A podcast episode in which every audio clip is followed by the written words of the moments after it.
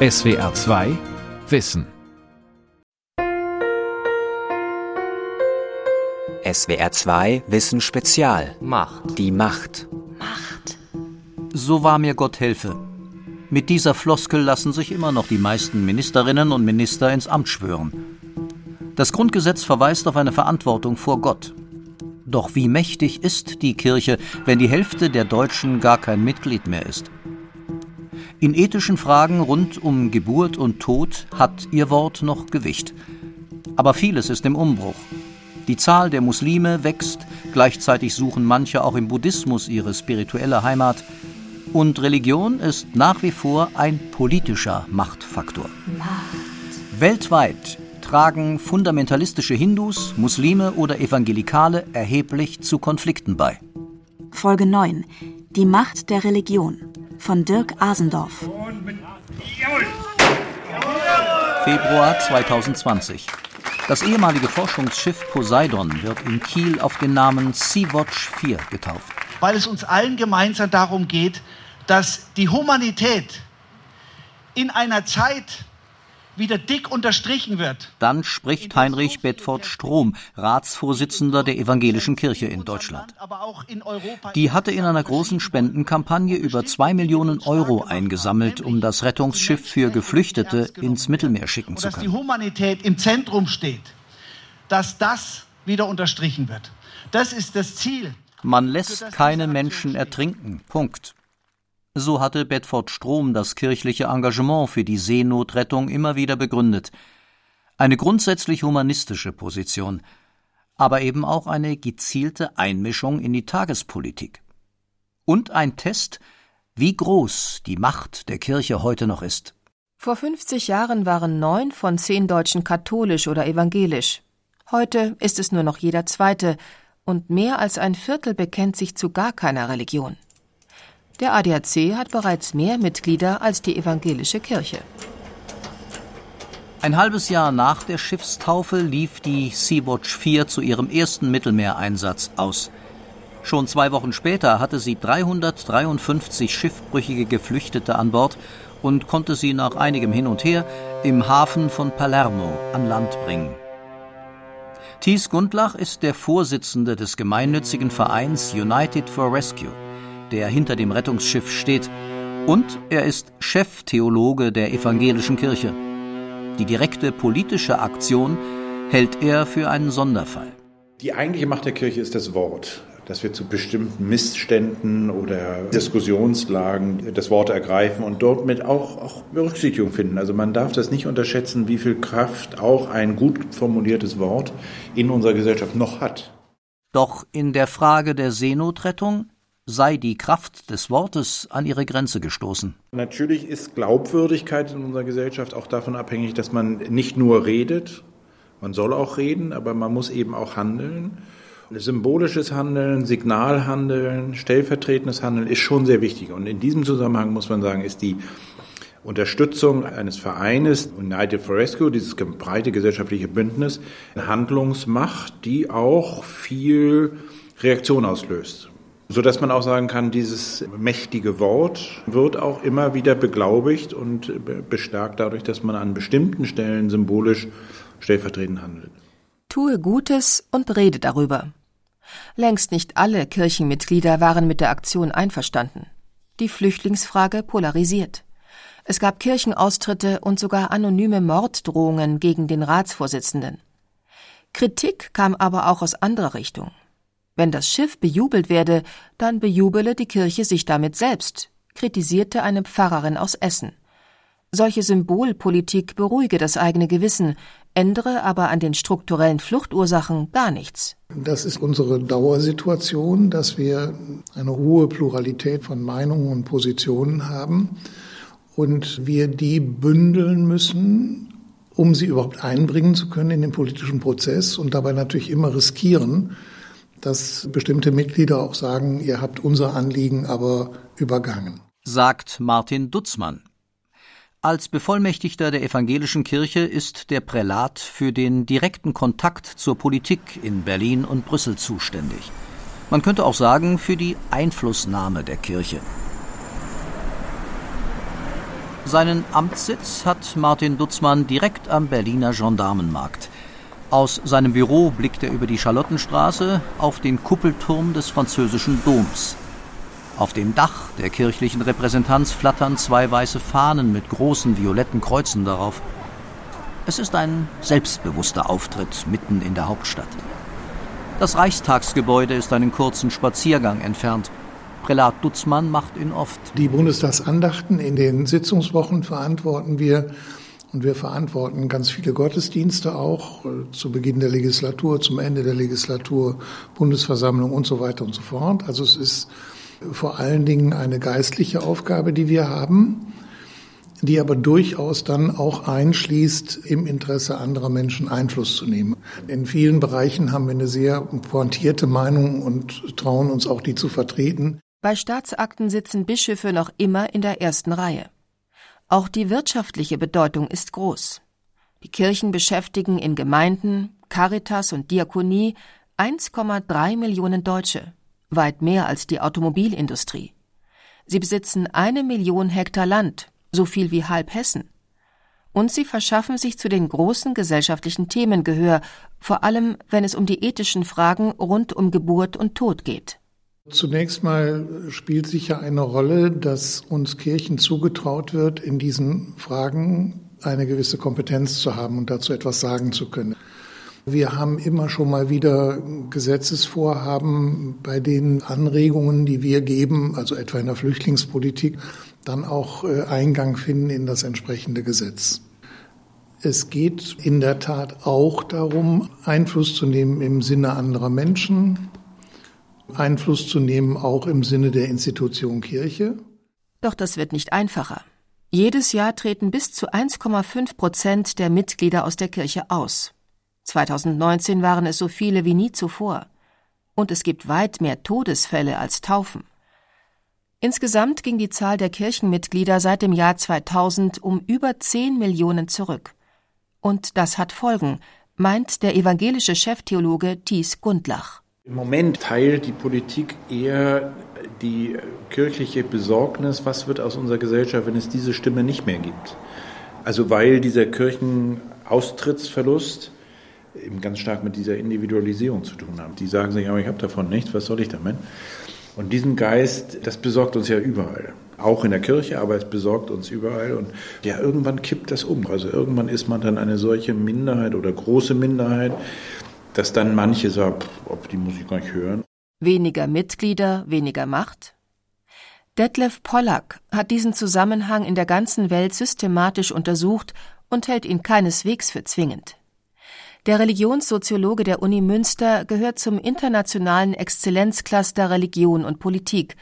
Viele Jahre hat er das Forschungsteam mit 140 Mitgliedern aus zehn Ländern und 20 Fachrichtungen geleitet. Auffällig ist, dass selbst in Ländern, wo ähm, weniger Menschen heutzutage religiöse Bindungen bekunden und sich religiös engagieren, sehr häufig die politische Bedeutung von Religion sehr hoch sein kann. Und das ist also eine merkwürdige Paradoxie, dass gewissermaßen auch dann, wenn es sich um Minderheiten handelt, von religiösen Gemeinschaften diese politische Wirkung ausgehen kann. Also ich bringe mal ein Beispiel.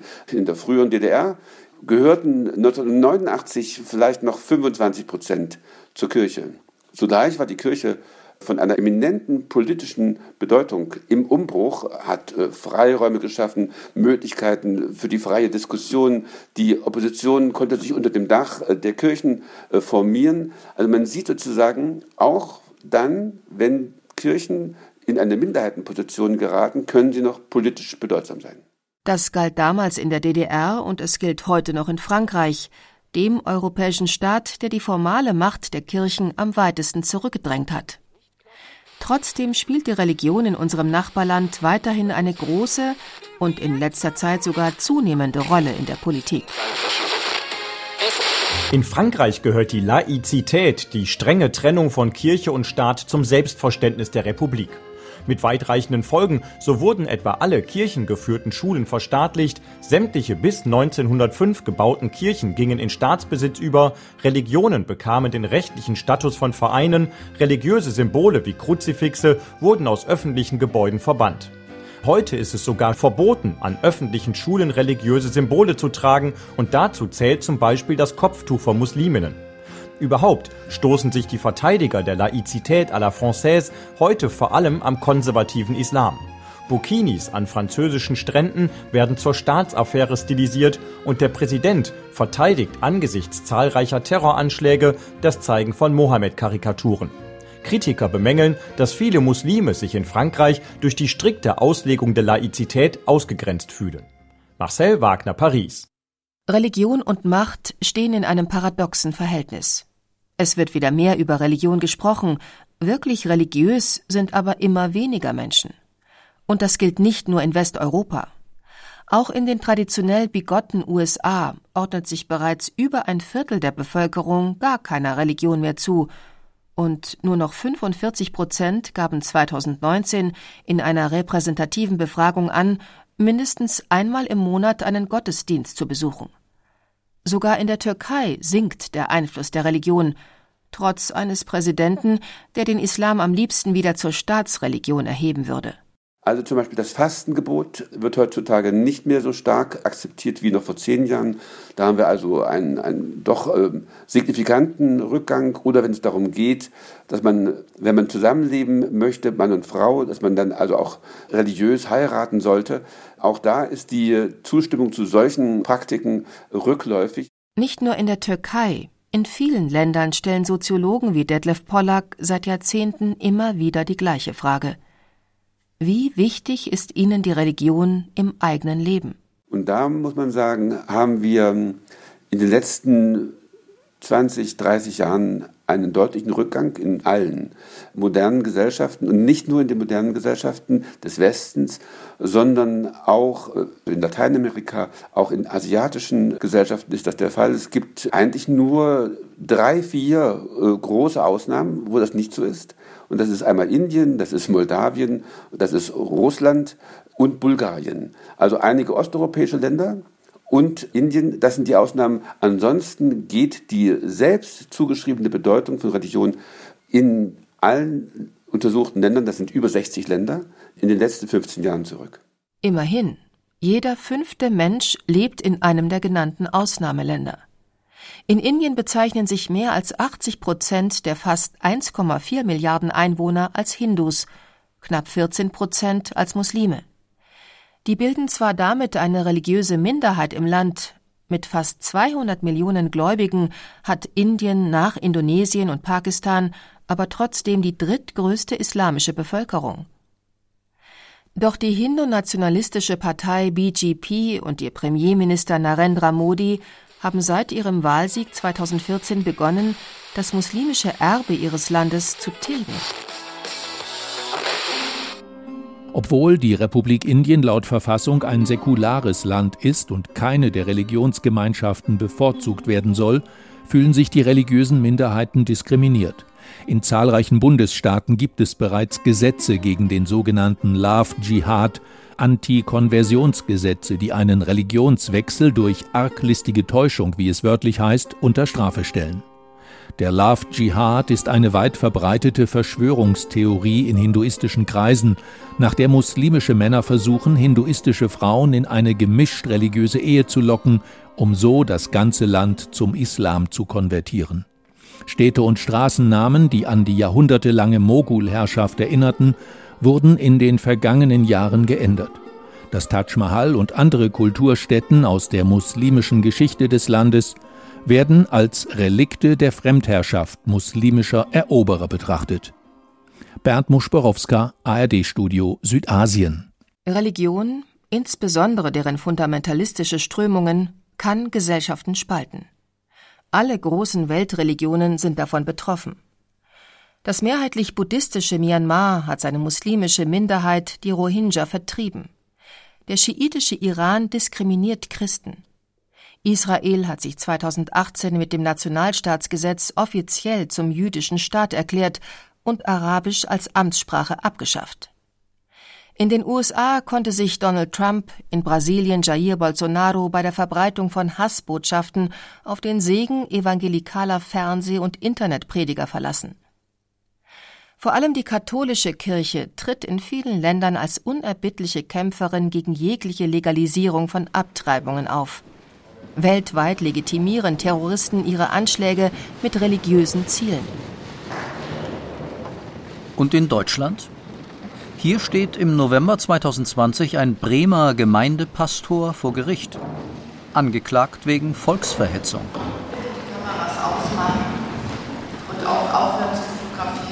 Das Medieninteresse ist so groß, dass das Amtsgericht die Verhandlung in einen Konzertsaal verlegen musste. Dort lässt die Richterin einen fast zweistündigen Monolog vorspielen, den der evangelikale Pastor vor 60 Gemeindemitgliedern auf einem sogenannten Eheseminar gehalten und anschließend auf seinem YouTube-Kanal ins Internet gestellt hat. Darin wettert er gegen den Zitat ganzen Genderdreck und sagt zum Beispiel diese Homo-Lobby, dieses Teuflische kommt immer stärker, immer massiver, drängt immer mehr hinein. Da laufen diese Verbrecher rum von diesem Christopher Street Day, feiern ihre Partys, bringen Dinge raus. Auf unserem Rathaus wird die Regenbohnenfahne gehisst halt. Das sind bewusst antichristliche, antibiblische Dinge halt, die ganz klar gesetzt werden, mit denen die Ehe äh, torpediert wird. Während im Verhandlungssaal juristisch argumentiert wird, warten draußen die Anhängerinnen und Anhänger des Pastors mit Transparenten Gott auf der Anklagebank steht darauf oder Dein Gesetz ist Wahrheit. Religion und vor allem ihre kirchliche Interpretation kann enorme Macht über einzelne Menschen gewinnen.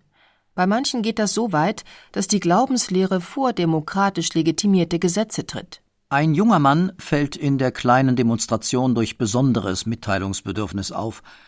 Dass sein Pastor wegen Volksverhetzung vor Gericht steht, sieht er als Beleg für dessen festen Glauben. Ob er verurteilt wird oder nicht, spielt eigentlich keine Rolle, weil es ist sowieso ungerecht, was man ihm antut. Und wenn er dafür leiden muss, in der Bibel steht, dass jeder, der Jesus liebt, der wird Verfolgung leiden. Das ist ganz normal. Und wir haben jetzt Glück gehabt, wie Christen über Jahrzehnte, dass wir hier keine Repressalien hatten, aber das fängt jetzt an und das wird immer mehr werden. Ne? Aber wir stehen dazu. Es ist unser Glaube und wenn wir dafür leiden müssen, dann ist das eben so. Ne? Um Glauben gehe es hier überhaupt nicht, erklärte die Richterin in ihrer Urteilsbegründung. Drinnen, im Saal. Der Pastor sei der Volksverhetzung schuldig, weil er Homosexuellen die Menschenwürde aberkannt habe. Was die Bibel dazu sagte, sei völlig egal. Mit 90 Tagessätzen bleibt die Richterin zwar am untersten Rand des vorgesehenen Strafmaßes, doch in seiner Gemeinde darf der verurteilte Pastor vorerst nicht mehr predigen. Gegen das Urteil will er zwar durch alle Instanzen ziehen, die Landeskirche hat ihn aber, bei vollen Bezügen, vom Dienst enthoben. Schließlich ist der Pastor nicht zum ersten Mal auffällig geworden, auch gegen Buddhisten, Muslime und Katholiken hat er schon gehetzt. Edda Bosse ist die Präsidentin der bremischen evangelischen Kirche.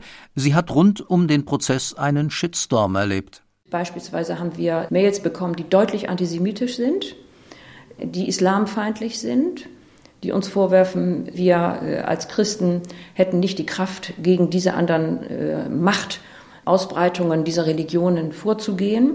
Unerträglich. Wenn Sie eine Mail kommen, Sie widerliche Hure, man müsste Sie steinigen, Sie sollten mit einem Mühlstein um den Hals in der Weser ersäuft werden, dann können Sie sich damit schwer auseinandersetzen, sachlich noch. Da ist, ist wirklich tatsächlich ein, ein Damm äh, gebrochen, äh, der uns alle sehr besorgt und der uns auch Angst macht. Religiöse Fundamentalisten fühlen sich gerne im Recht und mächtiger, als sie eigentlich sind.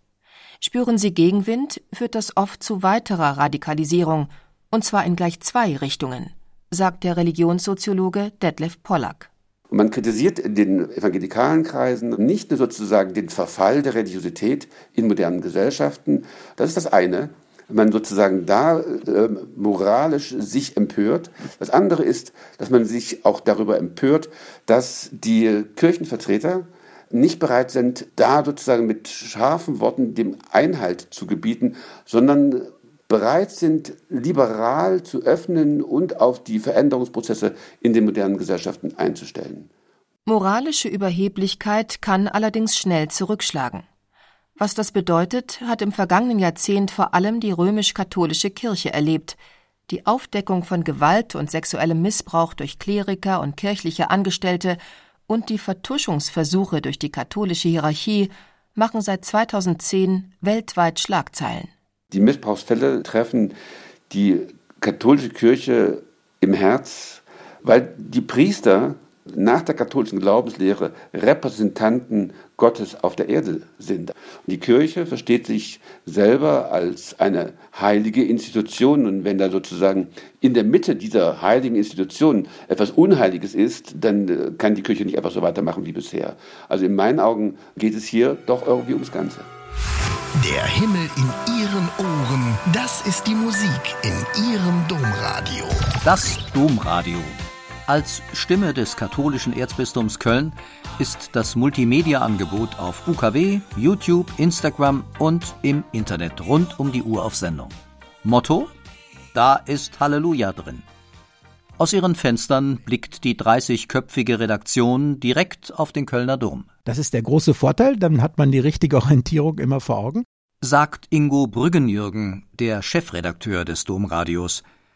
Den Konfliktthemen der katholischen Kirche, sexueller Missbrauch und seine Vertuschung, Pflichtzölibat oder die Öffnung des Priesteramts für Frauen will das Domradio trotzdem nicht aus dem Weg gehen. Wir versuchen eigentlich zu allen Bereichen, die aktuell immer sind, äh, ein bisschen unsere christliche Soße dazu zu tun.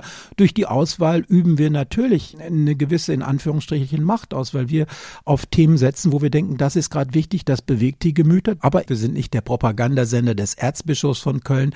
Für einen Christen gilt immer, dass es mehrere Wege zum Ziel gibt und man um den Besten ringen muss. Regelmäßiger Gast im Domradio ist der Theologe Werner Höpsch. Bis zu seiner Pensionierung war er im Erzbistum für den interreligiösen Dialog zuständig.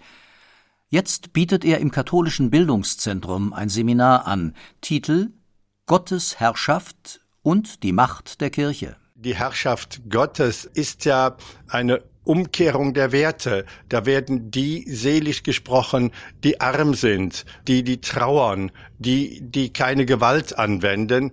Die Herrschaft Gottes möchte ein Reich des Friedens und der Gerechtigkeit aufbauen. Und sie wird ganz bewusst auch im Gegensatz zu einer weltlichen Herrschaft gestellt, in der die Mächtigen ihre Völker unterdrücken. Doch von diesem Religionsverständnis sei die Kirche schon immer sehr weit entfernt gewesen, meint Höpsch. Als die Jesusbewegung zahlenmäßig größer wurde, da entstand die Notwendigkeit einer Organisation auf örtlicher und auch auf überregionaler Ebene. Aber ein Blick in die Geschichte der Kirche zeigt sehr klar, wie oft die Kirche dann die sich entwickelnden Positionen für ihre Machtinteressen auch missbraucht hat. Es bildete sich eine institutionalisierte Hierarchie und die kirchliche Ämterstruktur, die hat sich dann auch im Laufe der Geschichte zu einer Machtstruktur entwickelt. Das ist im Mittelalter, wo Papst gegen Kaiser stand, sehr deutlich zu sehen, äh, wo der Papst Truppen hatte. Äh, heute hat der Papst äh, keine Truppen mehr. Aber trotzdem ist diese Konzentration der Macht in Entscheidungsbefugnissen und in der römischen Zentralisierung nach wie vor gegeben. Der Bremer Dom steht mitten in der Stadt, von draußen dringen leise Geräusche herein. Wir möchten Sie ganz herzlich begrüßen zum Dom bei Nacht. Es soll ein Abend sein, an dem Sie sich bei uns in der Kirche entspannen können, zur Ruhe kommen können, zu Ihren eigenen Fragen finden können. Kerzen Elemente tauchen das Gewölbe in flackerndes Licht. Links neben dem Altar glänzen die silbrigen Pfeifen der Orgel. Wer auf der Suche nach einer spirituellen Heimat ist, findet hier einen guten Ort für Gebet und Gemeinschaftsgefühl. Um spirituell leben zu können, muss ich nicht Mitglied einer christlichen Kirche sein. Man kann spirituell auch außerhalb und ohne Kirche leben. Aber wenn Menschen nur einen individuellen Weg gehen wollen in ihrem spirituellen und religiösen Leben, so müssen sie da eigentlich religiöse Hochleistungssportler sein. Das ist das Dilemma der institutionalisierten Religion. Die Kirche, die Orgel und die Pastoren erleichtern den Weg zur Spiritualität, Aber das Angebot zur Einkehr und Meditation muss bezahlt und organisiert werden. Und zwar überall. Die Ausbildung von Machtstrukturen und Institutionen ist ja nicht nur ein Kennzeichen der katholischen Kirche. Sie haben sie auch in anderen Religionen. Auch im Buddhismus gibt es ja auch diese äh, Hierarchien. Also da darf man sich nicht vertun.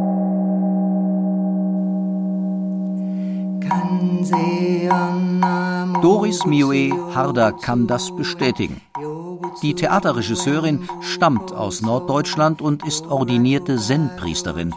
Eine der ganz wenigen Frauen mit dieser langjährigen Ausbildung.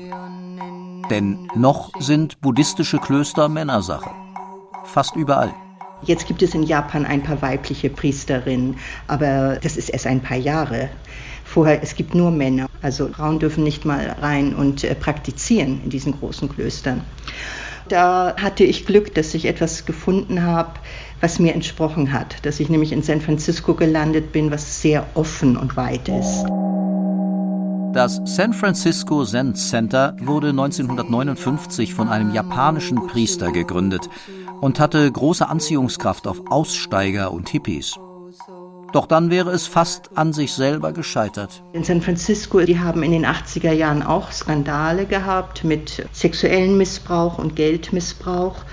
Also viele sind enttäuscht weggelaufen. Aber die, die dabei geblieben sind, haben etwas Neues probiert. Zum Beispiel gibt es bei uns nicht mehr einen Abt oder eine Äbtissin, es gibt drei. Es ist Gewaltenteilung. Und diese drei sind sogar noch umgeben von einem Zirkel von Ältesten. Das heißt, die Macht ist auf viele, viele verteilt. Und meistens bedeutet am Kloster Macht auch, so wie ich es kennengelernt habe, ganz viel Verantwortung und Arbeit. die Macht der Religion klug eindämmen und damit Platz schaffen für die Kraft der Spiritualität.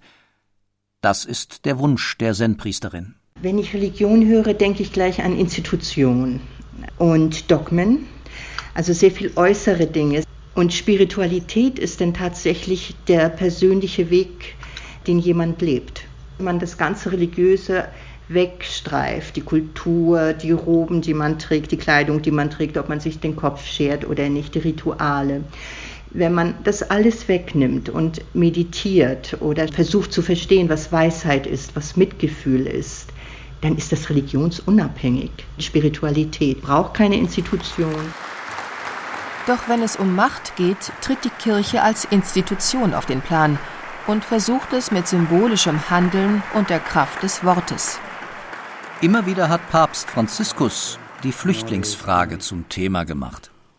2013 bei einem Zusammentreffen mit Bootsflüchtlingen auf Lampedusa oder 2020 in seiner Neujahrsansprache vor dem diplomatischen Chor im Vatikan. Das Mittelmeer ein großer Friedhof. Es wird immer dringender,